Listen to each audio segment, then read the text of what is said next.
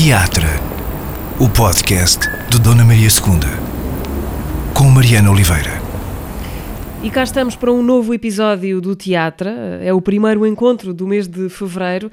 Uh, desta vez, o meu encontro com o António Capelo, uh, ator e encenador e professor, é virtual já não contingências da pandemia, mas eh, contingências de um teatro que, que, está por esta altura em modo uh, Odisseia Nacional, com espetáculos a ser produzidos e preparados uh, por esse país fora.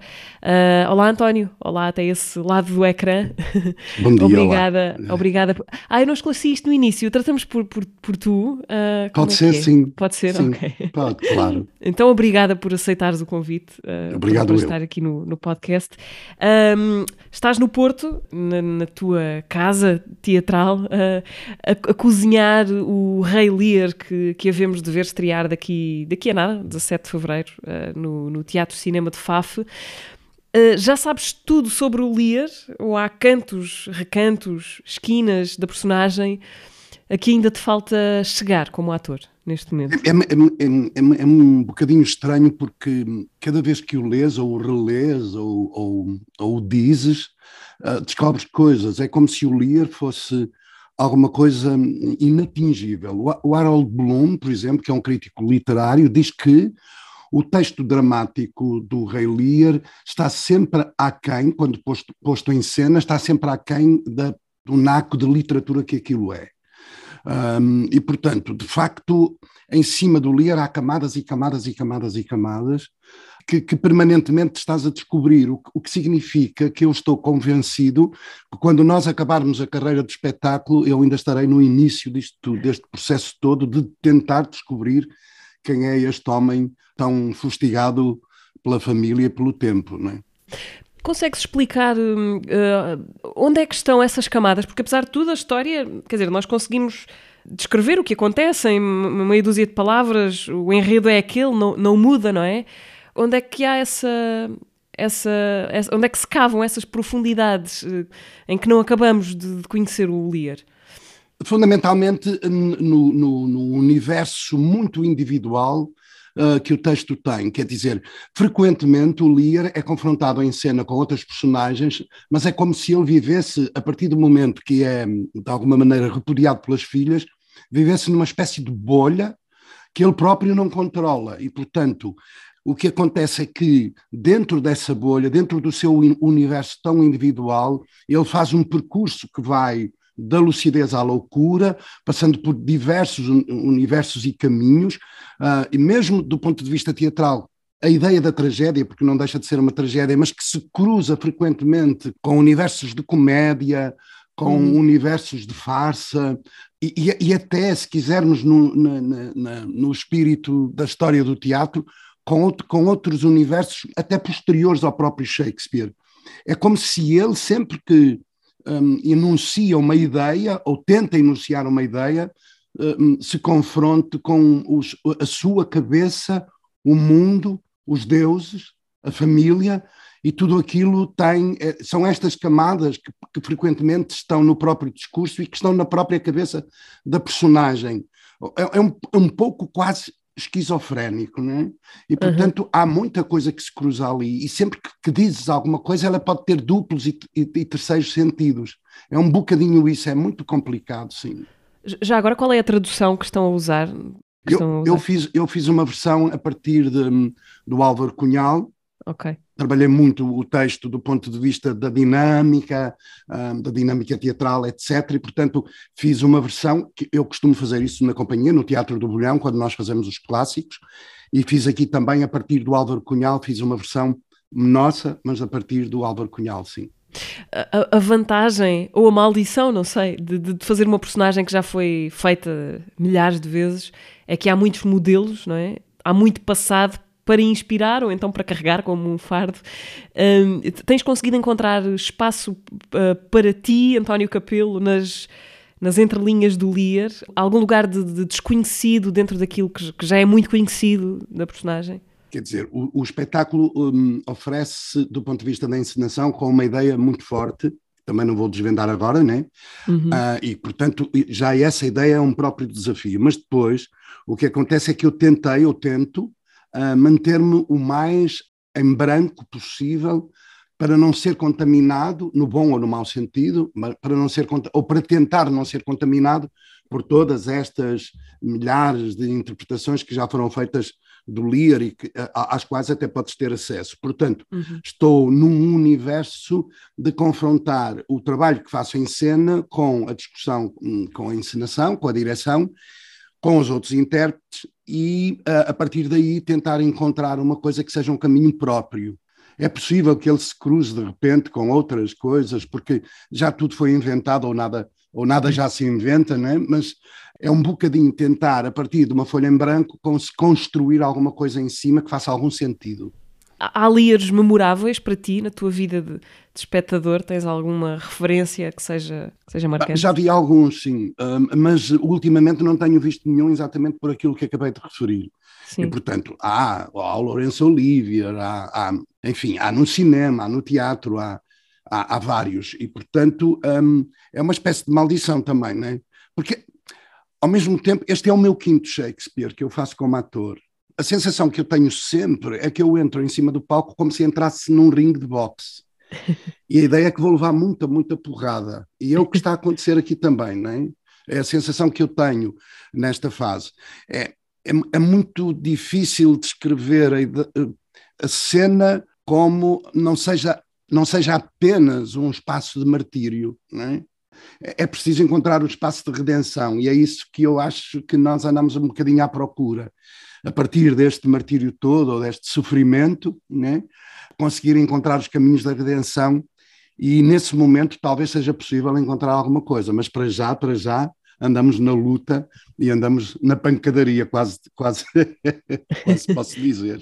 E esse trabalho de, de, de, pesquisa ou de exploração, de, de descoberta de, disso que pode haver de novo no, no, numa personagem tão velha, esse espaço são sobretudo os ensaios? É aí que a magia acontece? Ou é em casa, na leitura, no, no, no teu trabalho mais íntimo e solitário como ator? são dois universos bem diferentes. Quer dizer, enquanto o trabalho feito em casa é um trabalho muito solitário, é um trabalho, evidentemente, de criação, porque a criação é um ato solitário, uh, e onde o texto respira de uma maneira muito mais suave, uh, muito mais literária, onde as frases adquirem essas dimensões de que eu falo, e depois, quando o trazes para a cena, parece que entra um turbilhão, um frenesim da própria ação que te turva tudo aquilo que fizeste em casa. E este, é, é, esta imagem que eu dava há pouco da pancada, do boxe, né, de levar pancada, tem um, um pouco a ver com isso, que é o trabalho que fazes em casa e como confrontas depois sobre a cena e como é que ele resulta depois sobre a cena. E às vezes tu quase não tens tempo para refletir aquilo que estás a fazer, tal é o turbilhão dramático e da ação que, que, que, que, sucede no texto que não te deixa respirar, quase não tens tempo para respirar. E podes ir, como eu dizia há pouco também, da tragédia à comédia num segundo. Uhum. E, portanto, é tudo muito, muito, muito, muito intenso. Um, mas o ato criativo, o ato solitário de ler o texto, de entender os sentidos dramáticos e os sentidos literários que o texto tem é muito, muito, muito interessante. O Harold Bloom diz: leiam o texto, ler o texto é, de facto, uma, uma, uma, uma espécie de, de explosão de prazeres que às vezes a cena, por causa da ação, atropela. É? Uhum. E, portanto, é preciso conseguir criar aqui um balanço que vá desde aquilo que eu consigo ler e fazer em casa àquilo que eu depois contamino na cena. O trabalho em casa é a musculação, não é? O ginásio, a preparação para, para o ringue. O ginásio mental, para... exatamente. Sim. Uh, acho que dificilmente conseguimos fugir a isto, não é? Que fazer o Rei Lear, fazer de Rei Lear, é um, para, para muitos atores uma espécie de meta muito importante da carreira. Eu acho que se houvesse um estudo estatístico sobre a resposta mais ouvida para a pergunta qual é a personagem que, que ainda falta fazer, uh, eu acho que vou arriscar que o Lear ganhava por larga margem. Tinha esse estatuto para ti ou não? Como se pudesse ser o papel de uma vida? Não, quer dizer, eu, eu já fiz alguns, uh, alguns textos e algumas personagens muito fortes, né? Eu já fiz o Édipo, do Sófocles, eu já fiz o Macbeth, do próprio Shakespeare, eu já fiz o Otelo também de Shakespeare, eu já fiz o Dom Juan, do Molière, eu já fiz o Tartufo, do Molière, portanto, há, há uma, uma, espécie de panóplia de personagens muito marcantes na história, na própria história do teatro, que eu já fui, de alguma maneira, experimentando. O Lear é mais uma, é mais um desafio.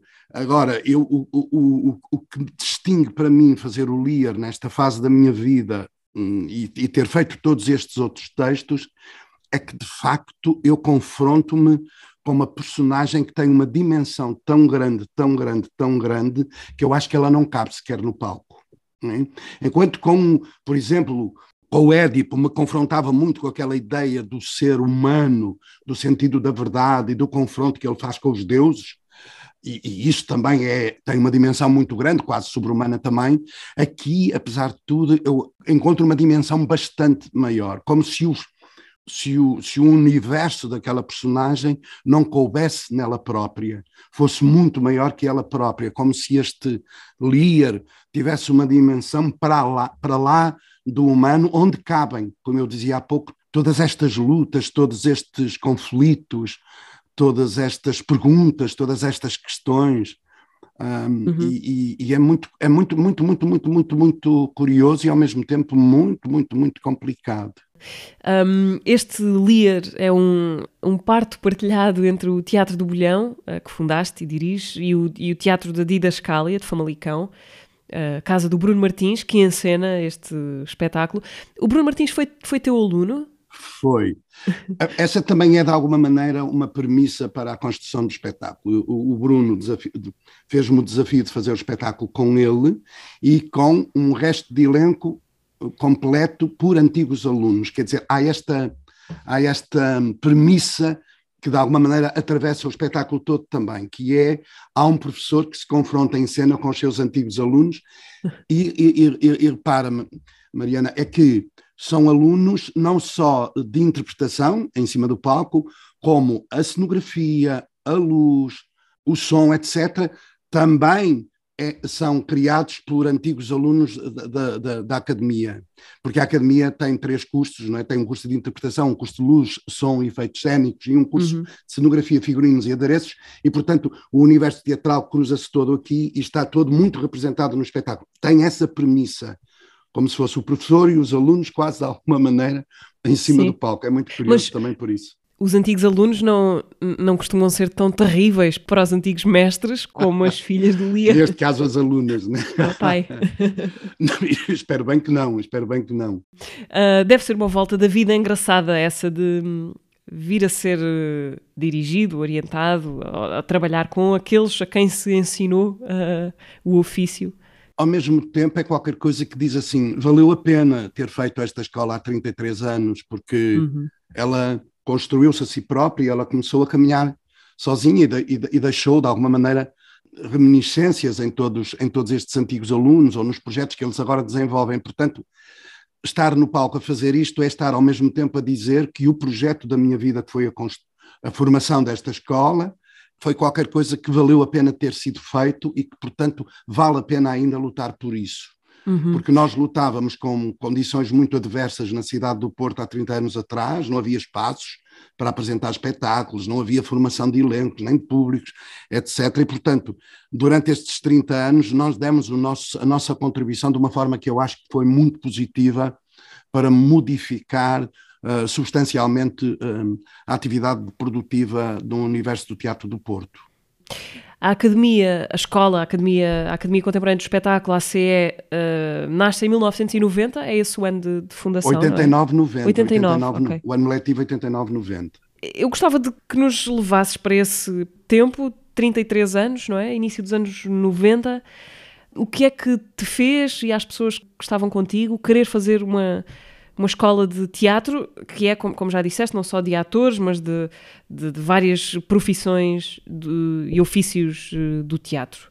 O que é que fez nascer a Academia Contemporânea do Espetáculo? Fundamentalmente, o, que fez com, que nós criássemos a escola foi uma espécie de reflexão que tínhamos feito na altura sobre as condições de produção uh, de teatro na cidade do Porto, onde chegávamos à conclusão de que não havia um, espaços, como eu disse há pouco, não havia formação de, de, de técnicos e de, de, atores, de artistas, no fundo, nem formação de públicos, porque um, a produção que se fazia era muito, muito, muito exígua e, portanto, não chegava sequer à ideia de formarmos públicos para que a, a, a programação se pudesse alargar. Portanto, digamos que esta foi um, a base da qual partiu a ideia de criar uma escola, porque ao criarmos uma escola nós estaríamos a contribuir de alguma maneira para a formação de artistas para modificar o panorama da produção, mas ao mesmo tempo sempre de, de, achamos que era importante caminhar juntamente com a escola uma companhia de teatro que se fossem questionando mutuamente. Porque uhum. o ato de ter uma escola é um ato muito importante para nos interrogarmos sobre quais são as condições, quais são os caminhos, etc, etc. O confronto que fazemos com os alunos e os alunos com os professores tem de ser alguma coisa que resulte de uma maneira positiva naquilo que depois nós apresentamos na companhia. Uhum. Porque a Ou companhia seja, não. Queria perceber se, se, hum, era importante para ti, desde o início, essa ideia de, de, de, uma escola que tivesse uma ligação imediata à profissão, porque a companhia, no fundo, é, é isso, não é? Sim, e até porque a escola foi feita exatamente para recriar uma espécie de modelo do que deveria ou deve ser a profissão. Por isso, os cursos todos que tem, nós somos capazes de replicar num, num, num trabalho de projeto feito com os alunos o um modelo profissional e o modelo de produção que queremos uh, uh, no universo do teatro. E, portanto, isso para nós era muito, muito importante. E até porque não vale a pena estás a formar-se depois os alunos não têm saídas profissionais. E o que nós conseguimos criar aqui com a companhia com o nosso serviço educativo é que muitas vezes os nossos alunos, os primeiros passos que dão profissionalmente é no interior da própria companhia ou do próprio serviço educativo da escola, porque há projetos que são desenvolvidos basicamente e quase na totalidade por antigos alunos e que, portanto, é aí que eles começam a dar os primeiros passos. Isso é importante, por um lado. E, por outro lado, é muito importante também para os professores, porque eles não deixam de ser, não deixam de ser modelos, ou não deixam de ser modelos para os alunos, por um lado, mas para serem modelos é preciso que os alunos os confrontem com a sua própria atividade. E, e, portanto, mesmo que o panorama da escola e o panorama das condições profissionais tenham modificado ao longo dos anos, e muitas vezes hoje um aluno surja na escola, uma aluna surja na escola, uh, tendo como modelo a ideia, por exemplo, de fazer cinema ou de fazer televisão, a verdade é que a escola é sempre a casa. A escola e o teatro é sempre a casa, é o, é o sítio, é o lugar onde nos formamos e é o lugar onde sempre deveremos voltar para, de alguma maneira, recaustar tudo aquilo que fazemos profissionalmente. A escola, a Academia Contemporânea do Espetáculo e a companhia, o Teatro do Bolhão, uh, vivem nada mais, nada menos do que num palácio, uh, o Palácio do Bolhão, um edifício histórico da cidade do Porto, que foi uh, recuperado aqui, aqui, há uns anos, há pou, poucos anos relativamente. Como é que se dá a vossa mudança para aí? Como é que a escola e o Bolhão chegam a, a tomar um palácio? nós temos, tivemos sempre um, um, o objetivo de criar um espaço onde coubéssemos quer companhia, quer escola. Uh, durante muitos anos andámos à procura de um espaço que pudesse, de alguma maneira, ter essas, essas, essas, essas qualidades. Encontramos um qual, espaço... Qual era o primeiro espaço? Qual foi o primeiro espaço da escola? O primeiro espaço foi um espaço que nós compramos com, com uma série de entidades, nomeadamente a, a, o Governo Civil, a Câmara Municipal, o próprio Ministério da Cultura, uh, e a Fundação Engenheiro António de Aguiar, nós conseguimos um, um, um, edifício onde instalamos a escola. Por uhum. exemplo, quando tínhamos que trabalhar com o palco, trabalhávamos na minha antiga companhia, que se chamava Tiar, a, a companhia na altura.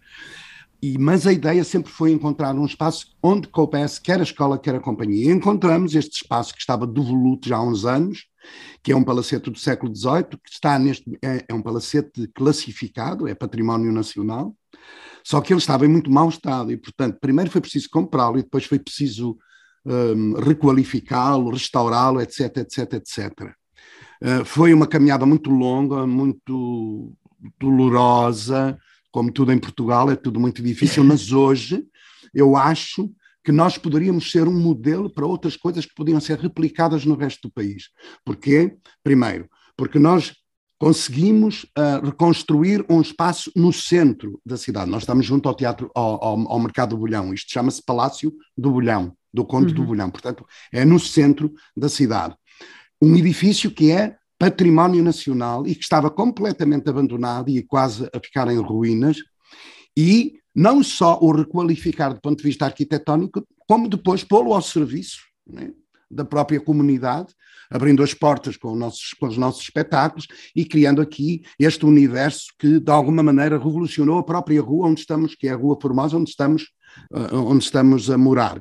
Portanto, há aqui vários elementos que se cruzam. Portanto, o nosso lado uh, de, de, de, de, promotores que têm, de alguma maneira, consci uma consciência social, que acham que os espaços das cidades não podem nem devem ser abandonados, pelo contrário, devem ser habitados, vividos, vivenciados, e, portanto, a ideia de que este edifício era fundamental para nós por causa disso, porque nós encontramos outros nas margens, nas, nas fraldas da cidade, mas este tinha esta, esta, esta particularidade, e, portanto, ao mesmo tempo, estamos a dizer que para nós é fundamental também contribuir para a dignificação da própria cidade, da própria urbe, do espaço onde que, que habitamos na cidade, por um lado. Por outro lado, pôr isto ao serviço da comunidade, mostrar o espaço e pô-lo a viver e a trabalhar e, e, a, e, a, e, a, existir todos os dias e não só de vez em quando, não é? O Porto, tal como outras uh, cidades nos últimos anos, tem sofrido uma pressão muito grande, sobretudo no, no centro.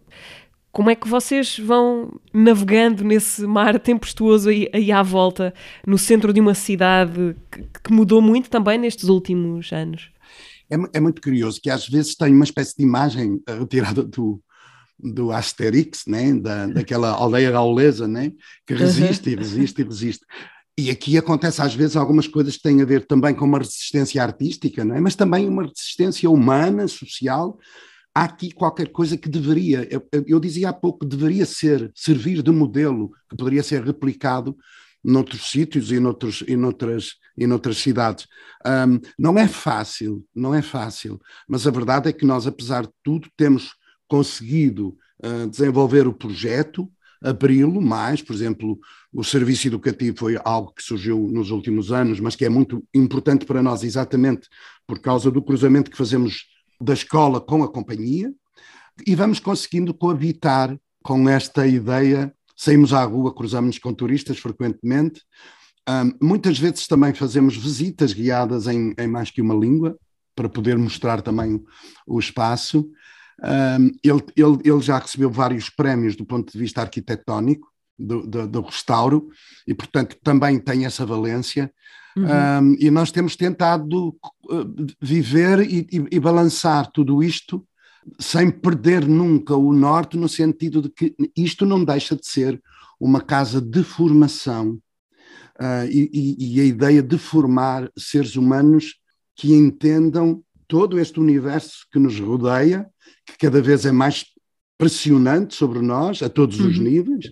Por exemplo, é quase impossível um jovem querer formar família e encontrar uma casa na cidade do Porto, não tem dinheiro para isso, é muito complicado, é muito uhum. difícil. Portanto, paralelamente à formação artística, conjugamos uma ideia de formação ética que vai para além do próprio universo do teatro. Ou melhor, posso sempre partir do princípio que o teatro nos vai ensinando tudo é? uhum. e mesmo ensinando a ser melhores seres humanos, mas para isso temos que entender o mundo de alguma maneira, de uma maneira muito dinâmica e perceber que isto está a acontecer à nossa volta. Não podemos fechar os olhos e ignorar, como um ator não pode ignorar um acidente que tem em cena, não é? Portanto, uhum. fazemos do macromundo do palco uma espécie de micromundo do universo onde vivemos e, e do universo que habitamos diariamente ter uma escola de teatro, se calhar ter qualquer escola, mas aqui uma escola de, de teatro é, é, exercer uma espécie de, de poder multiplicador, dá-se início a qualquer coisa que depois vai continuar em muitas vidas, para além da, da nossa ou daqueles que ensinam de forma uh, dispersa, às vezes inesperada. Uh, eu gostava de, de perguntar, uh, em 33 anos de escola, essa multiplicação já deve ir muito longa, o que é que nestes anos te, te surpreendeu mais eh, no sentido de encontrares uma ramificação qualquer da escola ou de alunos da escola num sítio completamente inesperado para ti? Um... Por exemplo, eu, eu um, quando, antes nós, antes nós nos, nos um, habitarmos o palácio, nós, nós estávamos numa, num espaço no antigo colégio que era um espaço da reitoria que nos foi cedido. E antes de virmos para aqui, eu andei a fazer uma espécie de apanhado uh, de onde estariam alguns dos nossos alunos que viajaram depois da escola, hum, viajaram nas suas vidas. E fui encontrar, por exemplo, uma aluna a dirigir no campo de Jenin, no campo de refugiados em Jenin, na Palestina, a dirigir uma escola e uma companhia de teatro. Fui encontrar alunos no Brasil a trabalharem como atores ou como professores. Em Londres, em Paris, em vários sítios do mundo, eu em Macau, em vários sítios do mundo fui encontrando alunos espalhados e começar a, a perceber que a escola, a partir de determinada altura, é bastante maior que nós, não é?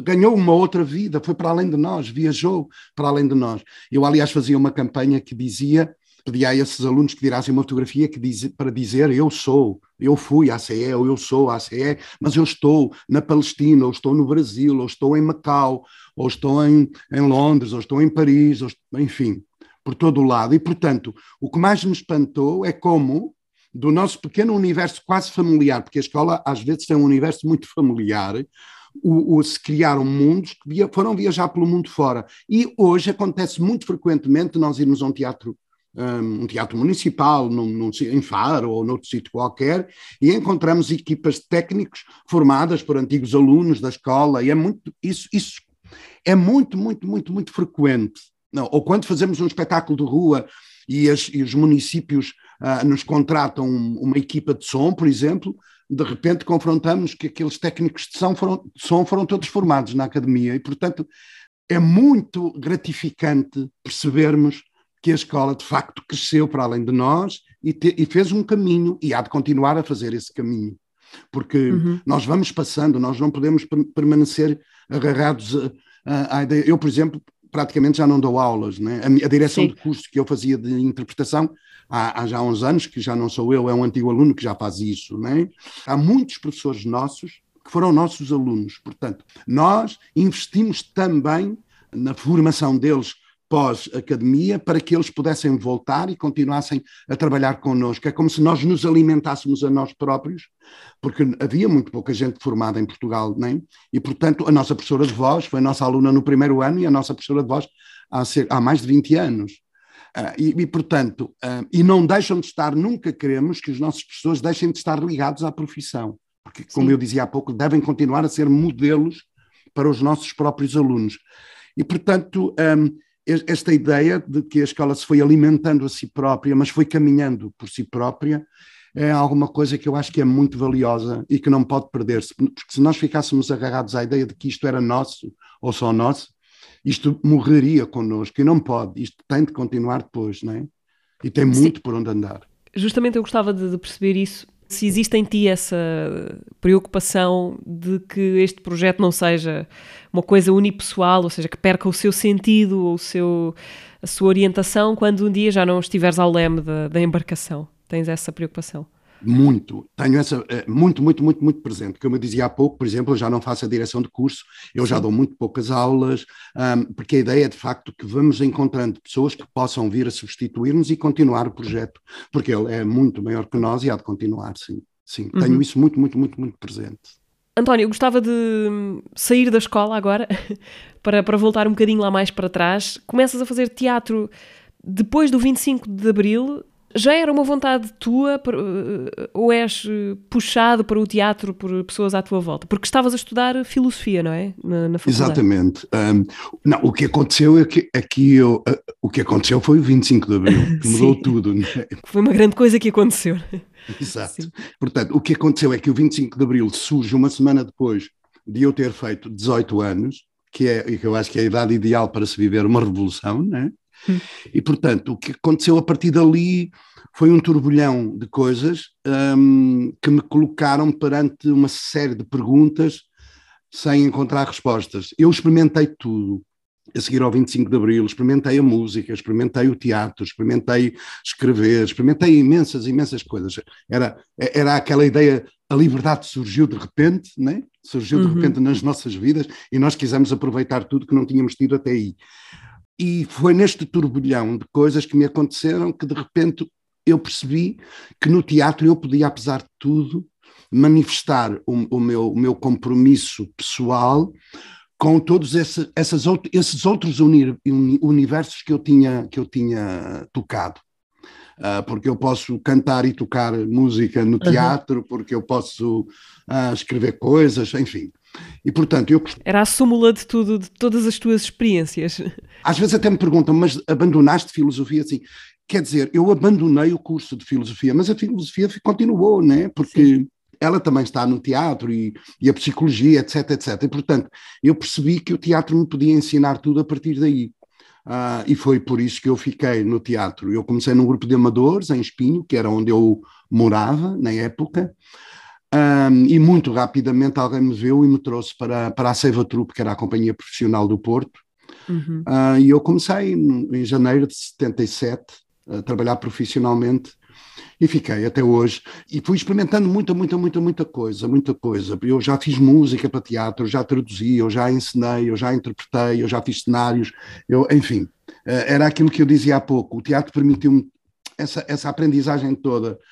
E, portanto, eu viajei, eu tive uma companhia, não fui só eu, como é evidente, mas tivemos uma uhum. companhia em Viana do Castelo, eu tive uma época em Lisboa, depois eu voltei para o Porto, eu tive, fiz uma companhia em Trás-os-Montes, a seguir à minha saída da Seiva Trupe, num, num, numa aldeia chamada Favaios, que as pessoas conhecem por causa do moscatel. Uhum.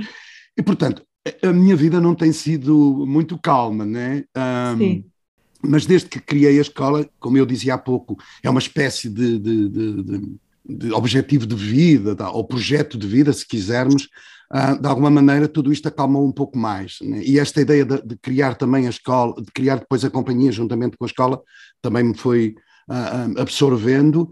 E agora está tudo, digamos, às vezes eu penso, será que está tudo feito ou falta fazer alguma coisa? Falta sempre fazer alguma coisa, não é? Na nossa vida tem que faltar sempre alguma coisa, mas eu agora também tenho uma casa no campo e, portanto, também planto coisas e, e não deixo de estar ativo a esse nível, porque a pior coisa que pode acontecer quando chegamos a uma determinada idade é acharmos que a vida acabou.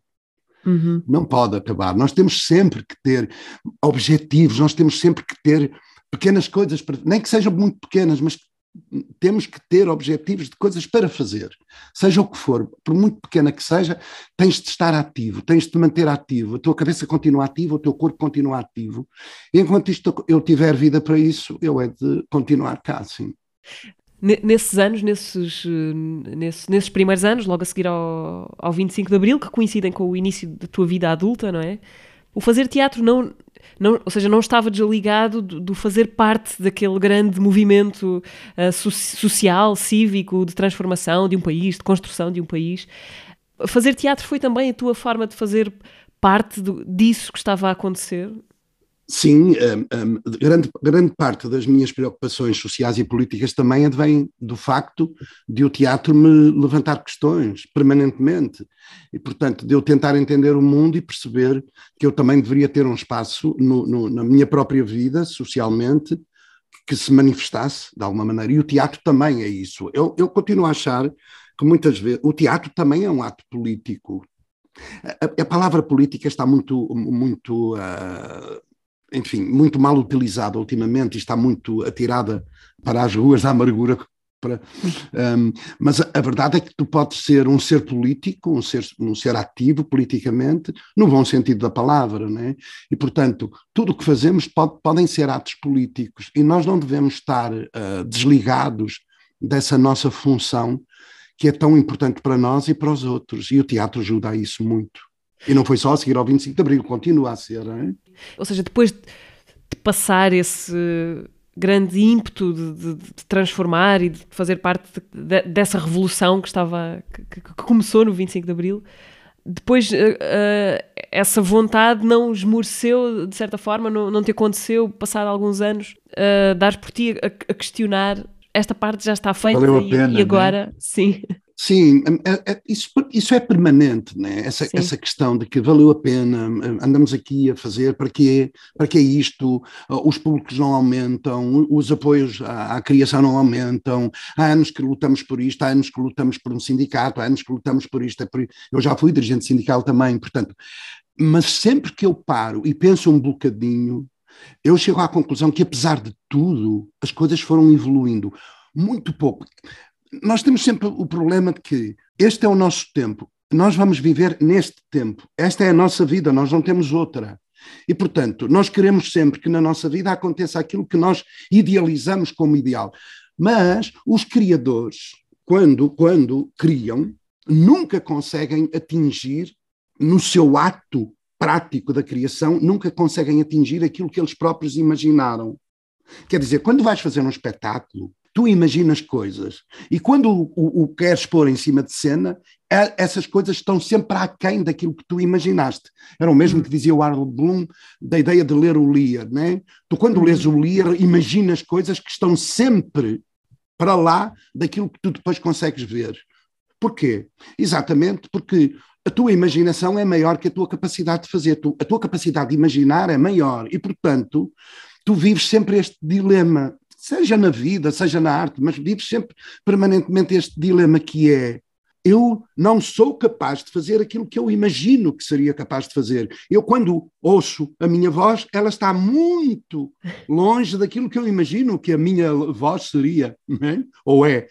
Portanto, tu tens que te confrontar com isto e o artista tem que se confrontar com isto. E quanto mais rapidamente conseguires ultrapassar isto, mais rapidamente tu consegues ser criador ou criativo, que é tu conseguires viver com as tuas próprias incapacidades ou limitações.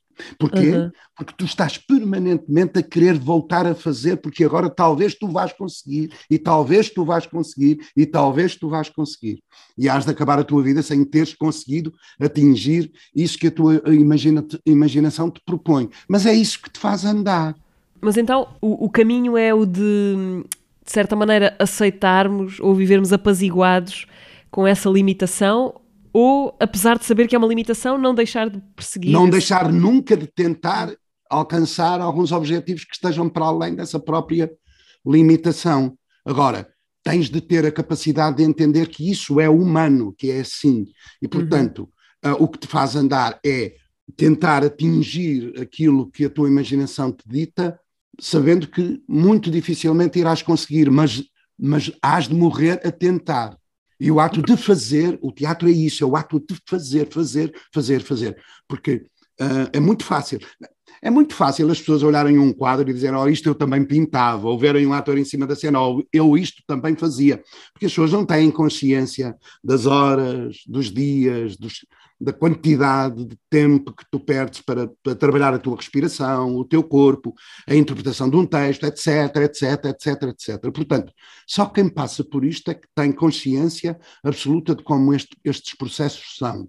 Mas, ao uhum. mesmo tempo, quando tu paras e pensas, não, a experiência tem sido muito enriquecedora e tem sido muito importante. E, portanto, o caminho tem sido atribulado, mas tem sido feito. Não, não se chegou ao fim. Né? Não chegamos à encruzilhada do Édipo e, portanto, ainda não morremos, ou ainda não matamos o pai. Mas o caminho tem sido feito, tem sido feito e tem valido a pena. Apesar de tudo, tem valido a pena e há de continuar a valer a pena.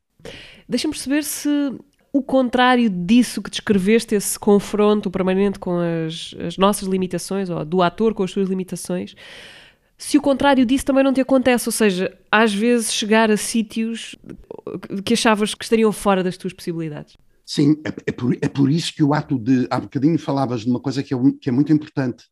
O ensaio é que é fundamental para os atores, para os criadores, porque é no ensaio que tu experimentas, é no ensaio que tu erras, é no ensaio que tu descobres. Hum? É como se os resultados interessassem aos públicos e os processos interessassem aos criadores.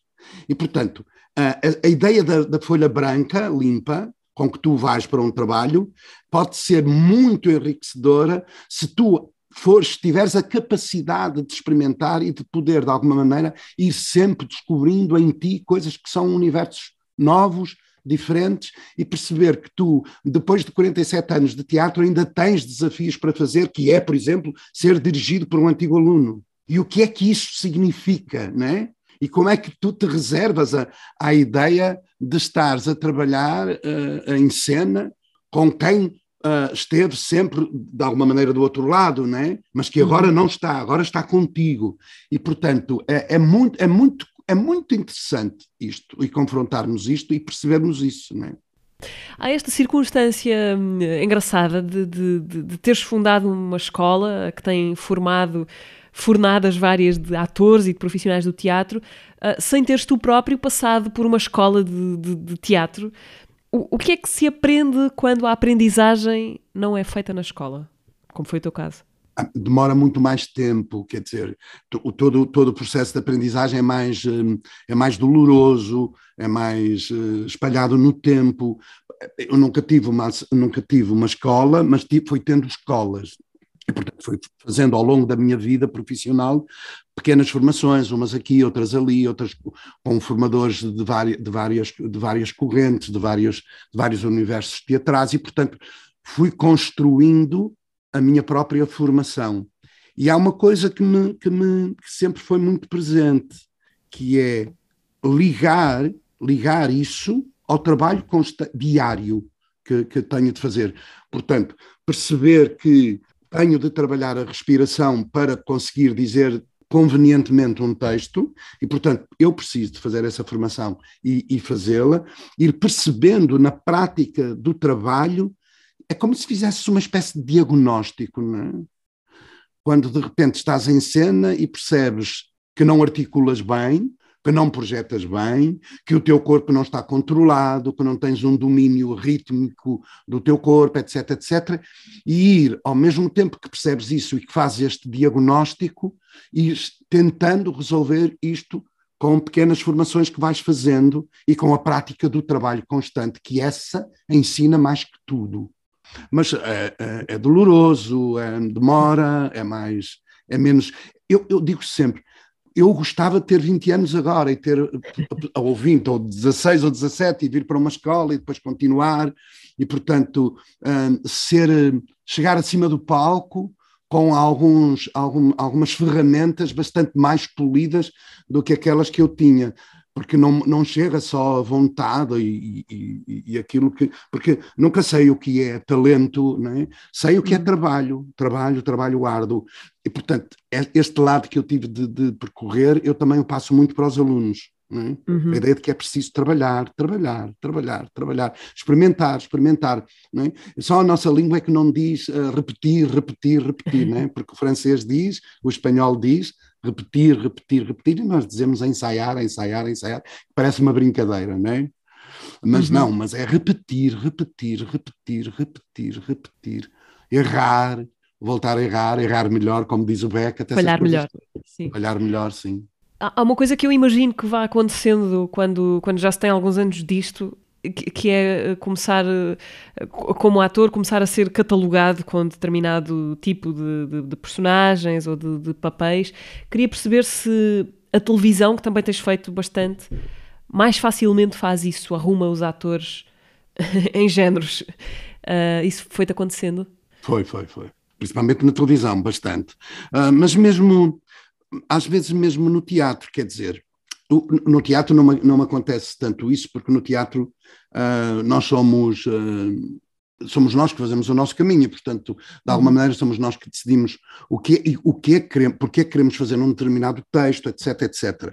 A nossa preocupação aqui, uh, do ponto de vista da programação, este ciclo de clássicos que temos feito na companhia são fundamentais para a formação de públicos, no meu entender. Eles são feitos exatamente com esse sentido. Depois há outras, há outras correntes que vamos tentando desenvolver aqui, mas para, para as quais consideramos que os públicos já têm outro tipo de formação e, e têm outro tipo de abordagem.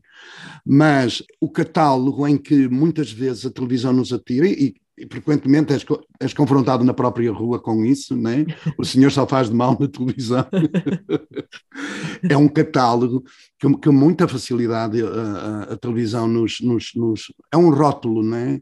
Um, e às vezes não é muito agradável, mas temos que viver com isso. Porque, no fundo, mas eu lembro-me de fazer coisas na televisão, personagens que não tinham esse rótulo. Lembro-me, sei lá, quando fiz um, a Ferreirinha, que é uma série de Moita Flores, em que eu fazia o marido da Ferreirinha, que é um homem que vive à sombra da mulher, por exemplo. Sim. O próprio Moita me dizer que o meu caráter pessoal, de alguma maneira, tinha dado àquela personagem uma força que, é, que à partida ela parecia não ter. É porque nós também vamos contaminando de alguma maneira os nossos personagens, não é? Não é só, não, nós não somos necessariamente maus ou bons, e nós sabemos isso claramente, as pessoas não se rotulam uh, entre maus ou bons, as pessoas são, são mesclas de, de, de, de, um universo muito mais amplo, e portanto, mesmo quando te dá um rótulo de mau na televisão, tu tentas sempre encontrar uh, caminhos que tentem dar. Eu lembro-me, sei lá, de fazer um personagem que batia desalmadamente na mulher, E eu achava que era importante fazer isso, porque era importante que se falasse da violência doméstica, não é? Uhum. E, portanto, há esse lado também que às vezes é muito forte uh, e que nos marca também socialmente, né? porque nós, às vezes, fazer um, um produto que nós que muita gente considera menor do ponto de vista artístico, podes usar outras ferramentas e atingir outros públicos para falar de algumas coisas que também são importantes, não é? António, fazemos aqui uma pequena pausa de um minuto para recapitular o episódio anterior do teatro. Conversámos com o, com o Hugo van der Ding.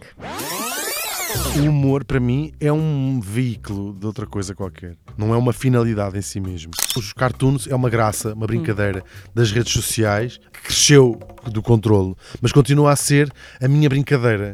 Eu cresci com uma realidade estranha, que era, em Portugal, a maior parte das pessoas achava que eu era estrangeiro, e depois vou para a Holanda, onde sou de facto estrangeiro, onde a maior parte das pessoas acha que eu, não sou, que sou de lá. Ainda me acontece essa coisa engraçada de estar no aeroporto de Lisboa e falarem comigo em inglês e entrar num avião da KPLM e falarem comigo em holandês. O curso de Direito era um bocadinho secante. Não era completamente secante, eu acho interessante mesmo. Tenho essa capacidade, coitadinho, de achar interessante tudo aquilo que estiver a fazer na altura, mesmo que seja uma pessoa. era sempre muito cansativo, não é? Estar nas aulas, tentar prestar atenção e não conseguir, porque tudo aquilo era, só canto, não sei o quê, canto primeiro, canto primeiro, canto, canto primeiro, canto primeiro. Tenho um fascínio enorme por desmontar as palavras, desmontar os segundos sentidos. Eu acho muita graça fazer trocadilhos com a língua. Estás a ver? Eu já perguntei ao Pedro quantas peças é que preciso fazer para poder dizer que sou ator. E o Pedro respondeu uma. e portanto agora já posso dizer também que sou ator. Ando a sentir muito a vontade, de facto, de, o vento do, do, do norte ou do sul, de voltar a levantar a âncora e, e zarpar, sair, conhecer, viajar, bazar. Ando mesmo com muita, com muita vontade. Foi assim no episódio passado do Teatro com o Hugo van der Ding, podem ouvir no Spotify, YouTube, SoundCloud, Apple Podcasts e Google Podcasts. Uh, António, gostava de te pedir de, de, levar desta conversa uma pequena sugestão, qualquer coisa que nos que gostasses de, de, de partilhar com quem nos ouve. Eu, eu, gostava muito de pedir às pessoas que continuassem um, a encher os teatros e que voltassem a encher os cinemas, que percebessem de pós-pandemia que de facto este lado imaterial das nossas vidas é tão importante como o lado material das nossas vidas. Uh, vejam teatro português, vejam cinema português, encham as salas, desfrutem e de alguma maneira contribuam para que nós que somos os criadores, possamos evoluir o nosso trabalho, porque vocês continuam a ser exigentes e cada vez serão mais exigentes connosco. António, eh, gostava agora de te lançar uma, uma pergunta que alguém com quem presumo que vais estar daqui a não muito tempo uh, te fez. É o Bruno Martins, que encena este Lear um, e que gravou para ti uma pergunta e é a seguinte. Olá, Capelo. Podia ter-te feito esta pergunta nos ensaios, mas segue agora aqui e é o seguinte: dos 30 anos enquanto professor e diretor de uma escola, quais foram os principais ensinamentos eh, que te ofereceram os teus alunos e alunas? É, é uma pergunta muito curiosa, porque um, temos por hábito dizer que, que o ato de ensinar uh, é um ato um, dinâmico e dialético, que tem dois sentidos, e, portanto, há uma coisa que os meus alunos me ensinaram sempre: é não ser passivo, não poder ser passivo. Portanto, ah, o ato de tu olhares para os alunos e perceberes que há ali uh, zonas de criação que é preciso descobrir, obriga-te também a ser muito ativo com eles. E, portanto, ao aprenderes isto na sala de aula, também aprendes que tens que levar isto para o palco e tens que levar isto para a vida. Portanto, as, co as coisas mais importantes que os alunos me ensinaram é continuar a ser uma pessoa inquieta e ter a capacidade de olhar para além daquilo que se vê. António, mesmo para, para terminar, eu gostava de te, de te perguntar se podias dar-nos um pouco do teu Lear, uma frase, qualquer coisa que te, que te venha à cabeça. Poderias fazer isso? Estranha é a arte da necessidade que torna preciosas as coisas mais simples. Muito obrigada, António, por esta conversa. Beleza. Boa sorte para o combate quando subires uh, ao ringue no dia 17 de fevereiro, é a primeira data do, do LIR, que depois vai ter várias outras uh, pelo país, na Odisseia Nacional do Dona Maria II. Obrigada, António. Obrigado eu. O teatro regressa daqui a 15 dias. Podem até lá ouvir-nos e subscrever o podcast do Dona Maria II no Spotify, YouTube, SoundCloud, Apple Podcasts e Google Podcasts. Obrigada.